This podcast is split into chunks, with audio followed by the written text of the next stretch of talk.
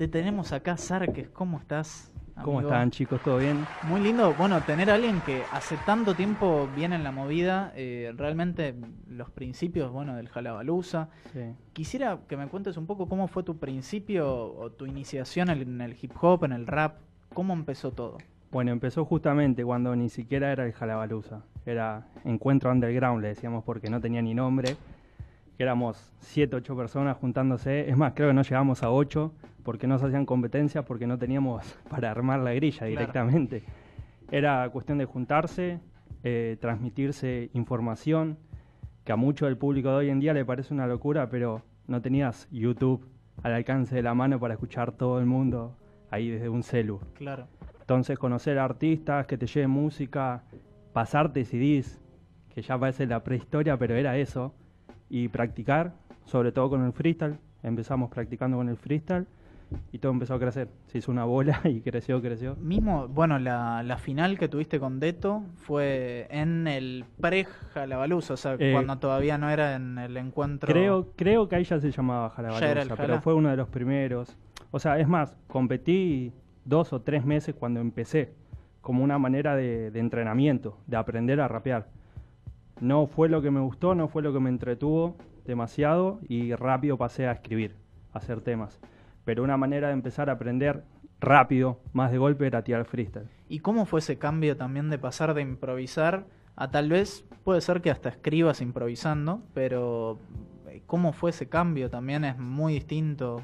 Sí, es muy distinto y a la vez te ayuda muchísimo saber improvisar. Conozco gente de todos los tipos, gente que solo improvisa, que solo hace temas y que hace freestyle y temas. Una vez que te especializaste en hacer freestyle, cuando haces temas es muy difícil salir del papel de freestyler. Es muy complicado redactar de una manera distinta a la que la harías tirando un freestyle.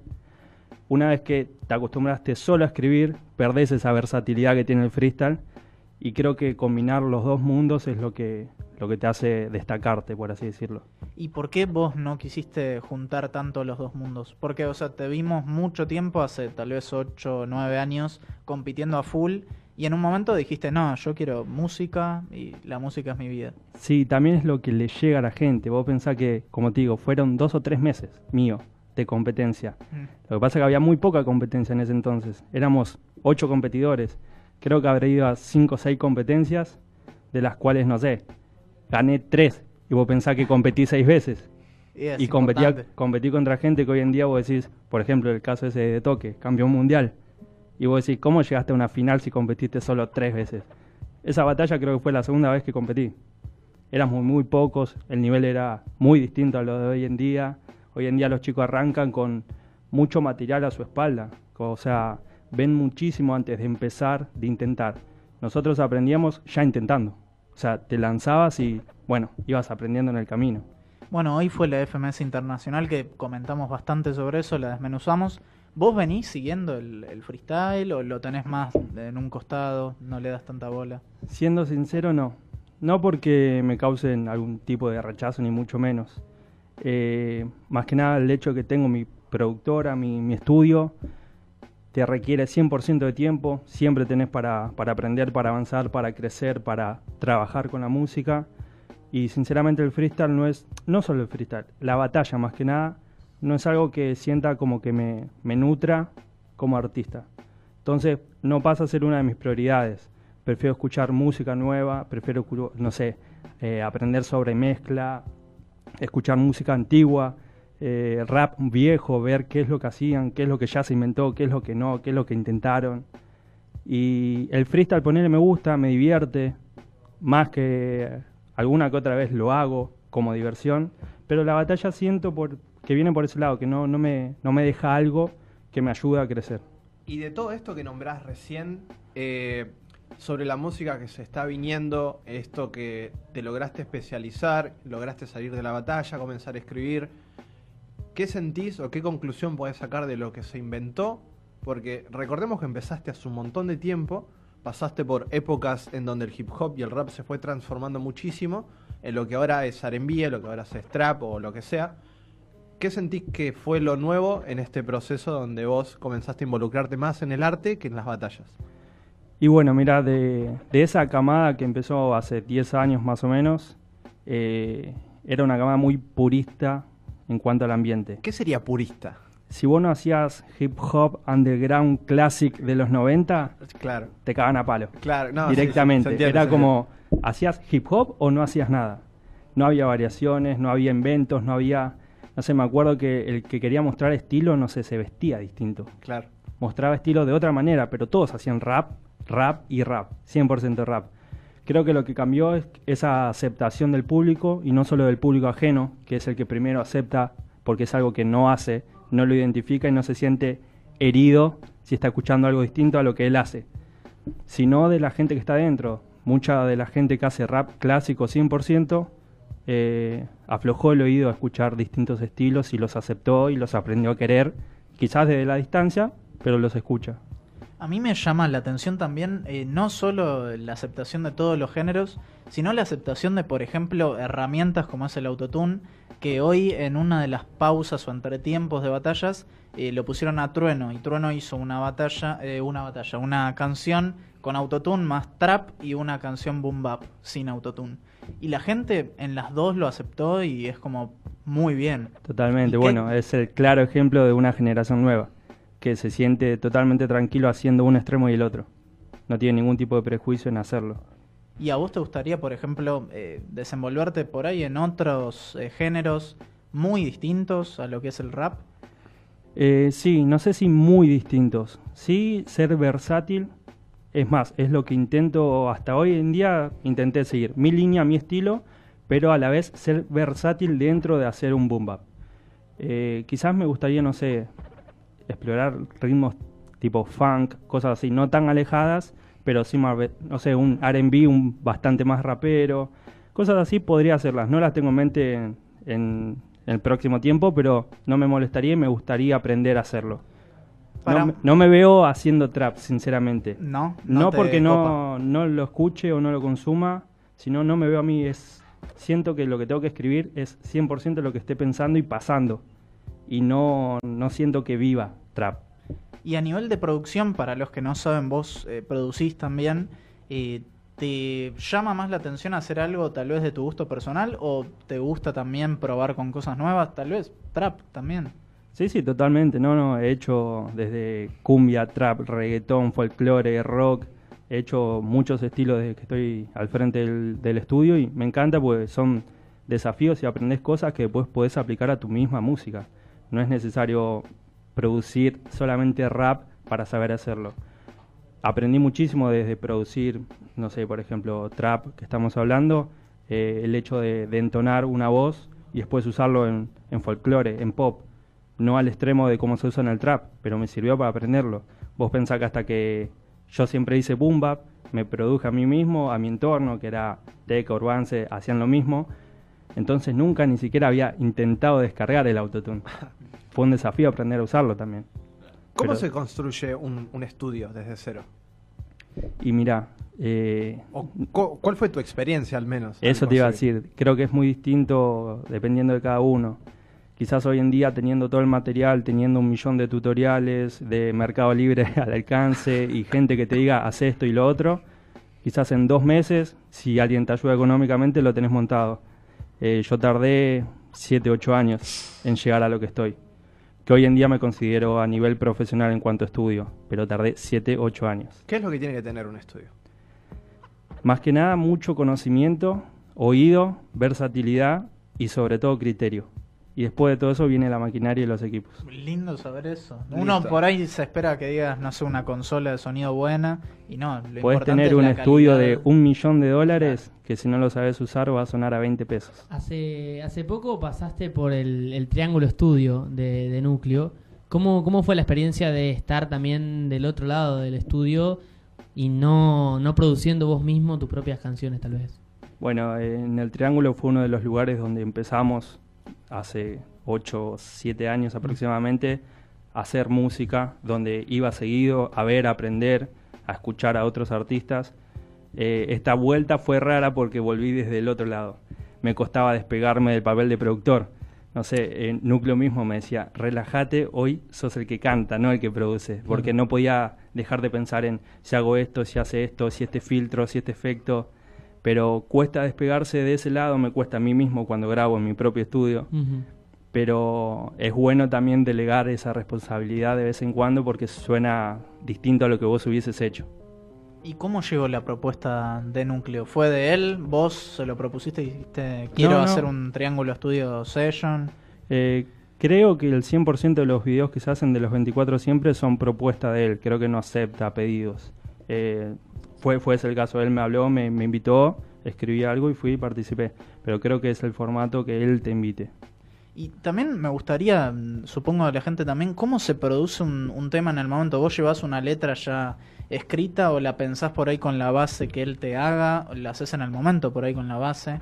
No, mira, lo que yo recomiendo es eh, tener una base. Si escribieron con una de internet, que hoy en día es muy común, antes no pasaba, es muy común, si van a intentar escribirlo de una manera un poco más profesional o a otro nivel, ni siquiera profesional, pero a otro nivel, que un beatmaker, aunque sea les haga algo similar a lo que usaron de referencia, y que vayan con el tema no solo escrito, sino ultra ensayado.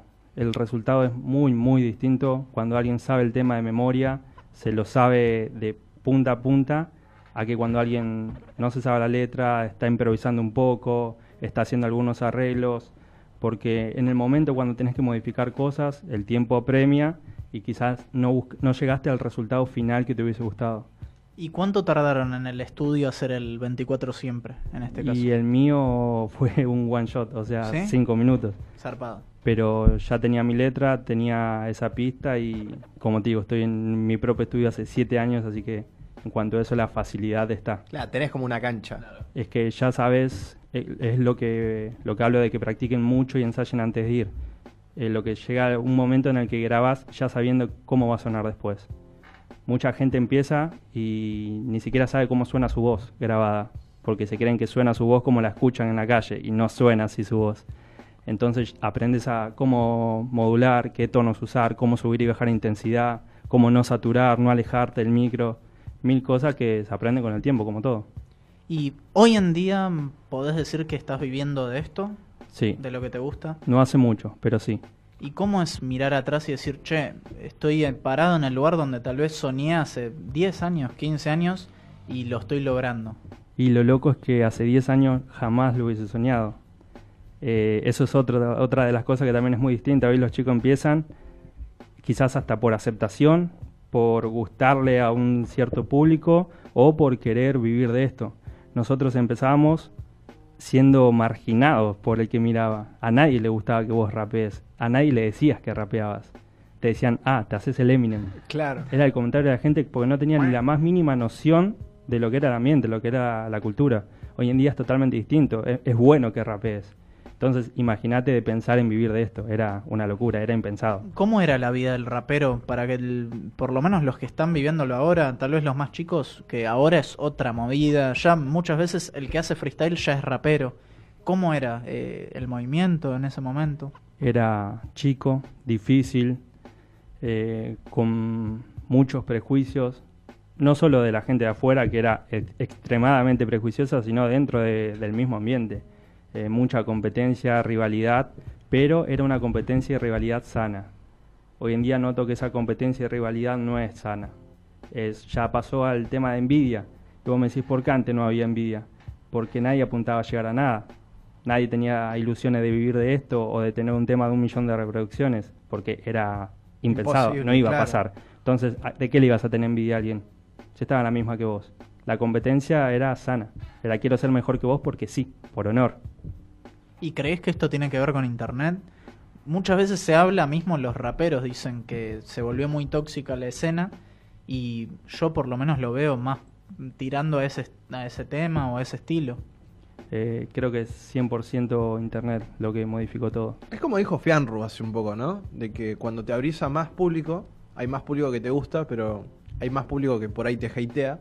Y es justamente porque estás haciendo las cosas bien, porque te, te estás abriendo a más público y siempre tenés un porcentaje que o te quiere o te odia. O por ahí no más cantidad, sino eh, por lo menos es lo que más brilla o lo que más llama la atención, lo negativo. Como cualquier cosa negativa, siempre va Cuando a sale a la luz lo bueno se cuestiona. Claro, exactamente.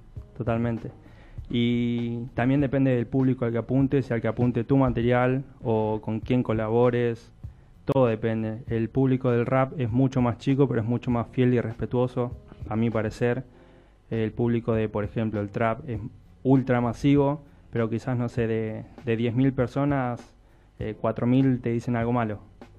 En el público rap tenés 2.000 personas, pero 1999 te felicitan y te apoyan a seguir. Es un gran dato ese sobre el hip Eso hop. tiene que ver con la rapidez de- del crecimiento del movimiento, porque el hip hop tiene mucho más tiempo, el rap tiene más tiempo que, que está movida el trap. ¿Tiene que ver con eso? Y yo creo que sí, fue, fue madurando muy de a poco el público igualmente. Mm. Hoy en día creo que está empezando a ser un público maduro el de rap. El, hablando de Argentina, ¿no? Estamos muy atrasados respecto a la gran mayoría de países latinoamer- la- latinoamericanos en cuanto a esto. Ni hablar de Estados Unidos, ni hablar de España, de Europa. Eh, mismo Latinoamérica estamos muy atrasados. 5, 10, 15 años dependiendo del país. Y creo que ahora está llegando un punto donde el público del rap maduró, sabe valorar, sabe que es bueno que no, que no mira el número de reproducciones, escucha y ahí apoya su criterio de si le gustó o no. Y eso quizás en el trap no pasa.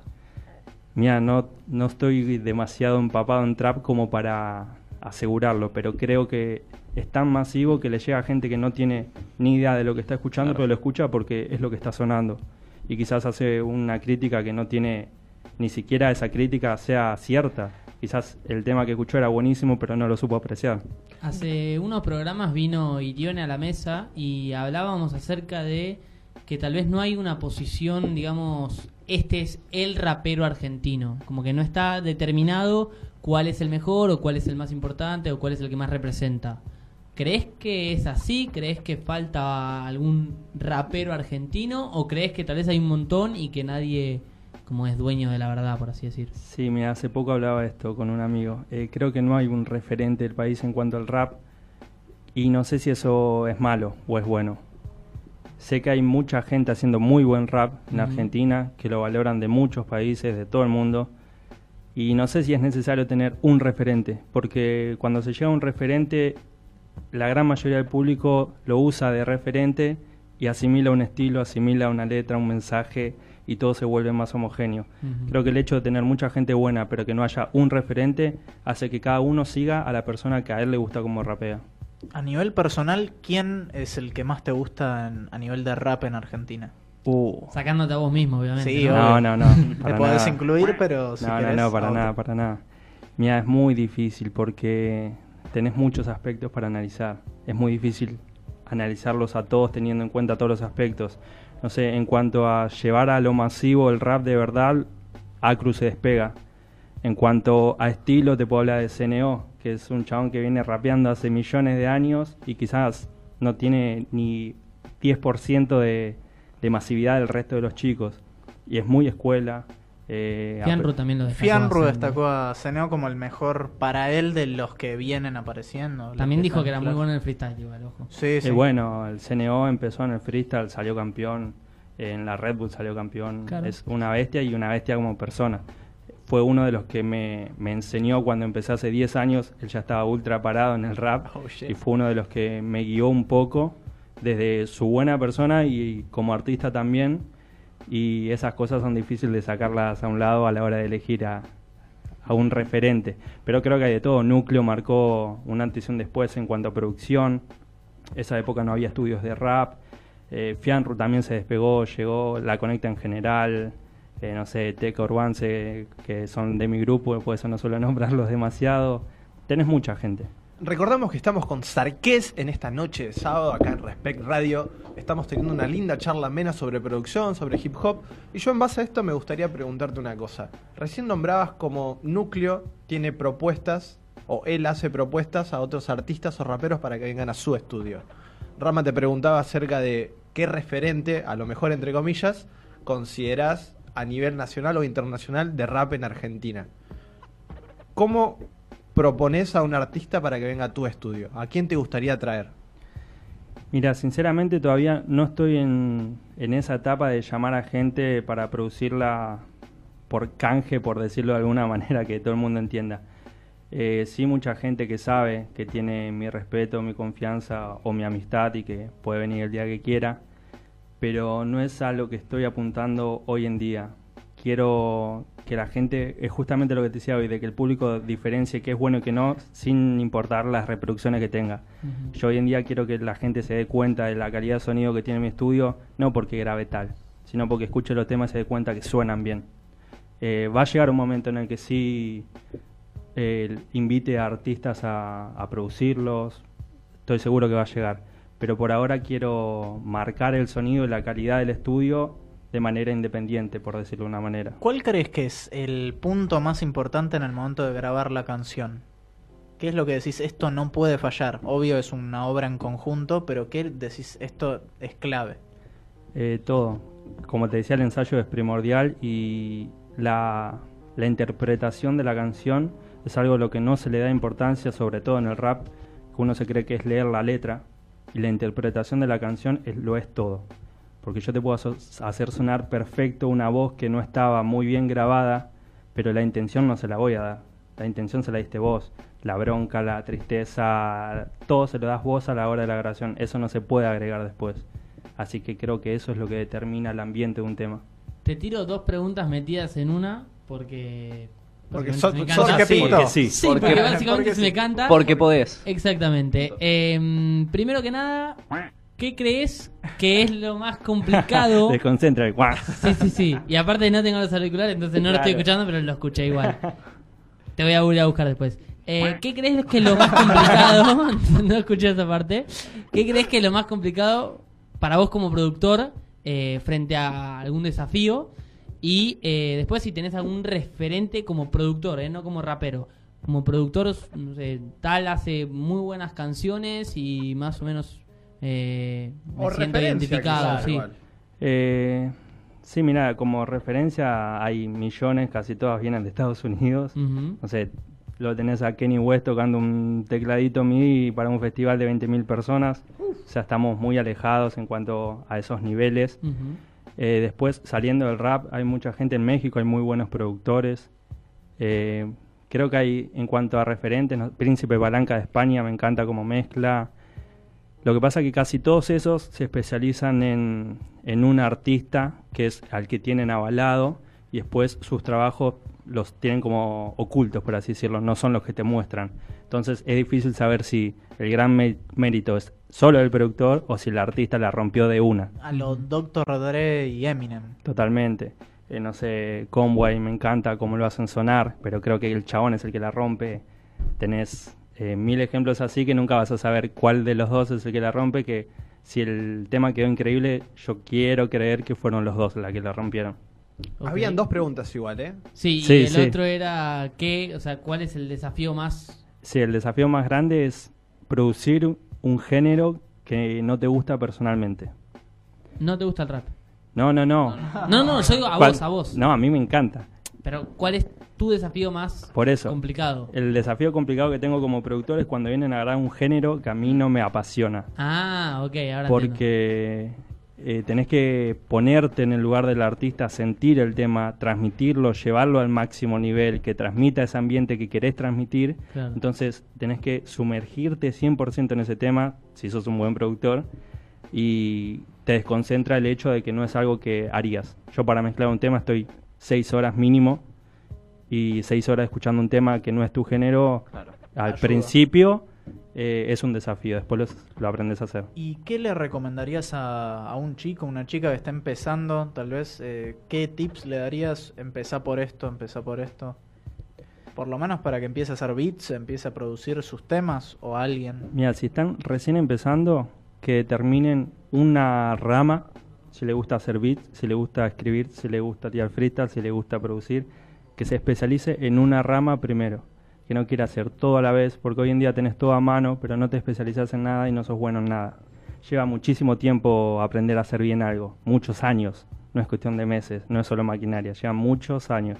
Entonces que se especialicen en lo que sea que les gusta. Si les gusta escribir, que escriban mil canciones antes de sacar un disco, que no saquen un disco con lo primero que hicieron. Y si lo sacan, que lo saquen sabiendo en que no va a ser el disco del año. Que no se frustren por eso. Lleva mucho tiempo aprender a hacer todo. Los primeros beats van a ser malos, todo va a ser no muy bueno al principio, pero que sigan. Totalmente, que no se frustren con eso y sigan. ¿Sentís que de ahora en más se viene una etapa de videoclip? o sí o sí hay que apuntar solo a la música o tiene que ser audiovisual todo el tiempo? Y yo creo que hoy en día vende muchísimo más algo audiovisual. Puedes tener un tema increíble, hay mil ejemplos de un tema subido donde tiene, por poner un número, 10.000 reproducciones y a los tres meses suben el mismo tema con un videoclip y llega al millón. Claro. Y vos decís, hace tres meses está este tema circulando, ¿por qué nadie lo escuchó? Eh, se vende, todo entra por los ojos, no, no es lo ideal, no, no es lo que, no me encanta que así sea, porque hacer un, un videoclip lleva muchísimo tiempo. Y la gente al exigir esto, se está perdiendo que el artista largue 60 temas por año y solo larga 10 porque fue lo que le dio Con tiempo. suerte. Con suerte, con mucha suerte a alguien que se dedica a esto. Eh, y hablando de los de lo que a vos te dedicas, ¿qué, qué es lo próximo que se viene? Y mira, justo estoy en, un, en una etapa de, de un gran salto de calidad en cuanto a producción. Eh, personalmente como artista siempre siento que cada disco es una etapa, estoy armando el nuevo. Eh, donde sea, que es un videoclip que salió hace dos meses creo, es el primer adelanto de ese disco. Hace poco salió Limbo, que es un segundo tema. Tengo varios encaminados. En cuanto a producción, el salto de calidad viene de todos lados, desde conocimientos, estudios y equipo. Mucha inversión en, mi estudio. Se vienen varios proyectos paralelos porque, como te digo, hace no mucho tiempo vivo de esto y me da el 100% de tiempo para dedicárselo. Eh, todo lo que vine haciendo durante todos estos años fue con ratos libres, así que imagínate con 24 horas libres para esto, que también es contraproducente porque no puedo dormir. O sea, son las 2 de la madrugada, yo estoy acostado pensando si hago esto y si hago y si lo filmo allá y si mezclo esto. Es cuestión que tener tanto tiempo para dedicárselo a lo que te gusta también te condena a vivir pensando en eso. Le recordamos a la gente que estamos con Sarques, gran entrevista, realmente un orgullo tener a alguien que está hace tantos años en la movida, demostrando cómo es también vivir siendo rapero. Quiero eh, saber algo más que nada personal tuyo. ¿Qué crees que hizo ganarse el respeto de la gente? Que la gente diga, yo respeto a Sarques por tal y tal cosa. Porque nunca hice una sola barra en un tema que no sea cierta.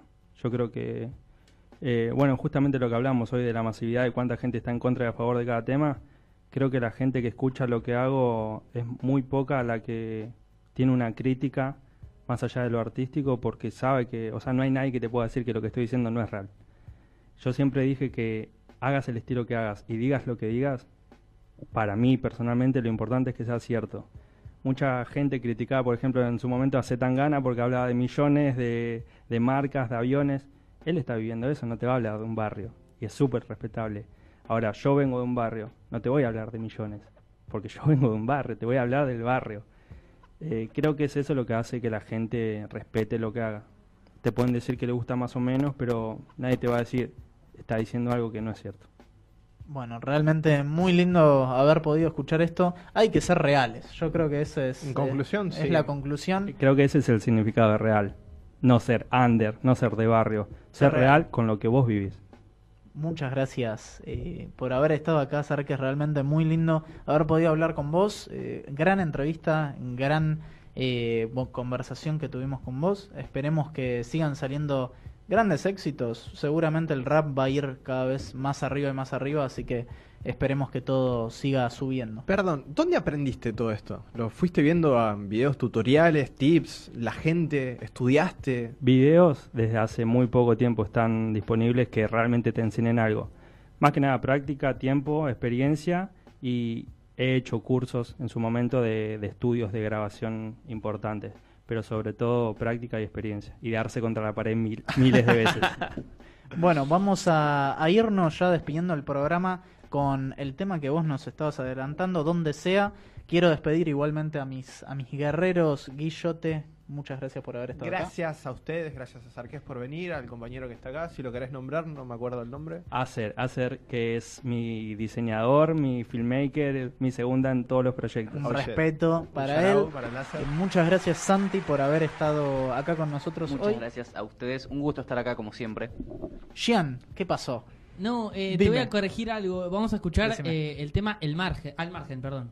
Ah, al margen. Están los dos. Al margen es un inédito que todavía no salió. Claro, es una bombita que tenemos Apa. guardada para Un nosotros. tema tranquilito que va a ser el que corte con el ambiente De boom última, de de todo el última vamos a poner el margen y después dejamos eh, donde sea. Si les parece, para Me seguir parece escuchando muy bien. Al margen es cortito, así que lo pueden hacer tranquilamente. Genial. Bueno. Bueno. muchas gracias Marquito por estar ahí moviendo todas las, las palancas Los de este Bad. gran programa. A Juli también. por estar eh, coordinándonos, haciendo que no nos mandemos cagadas.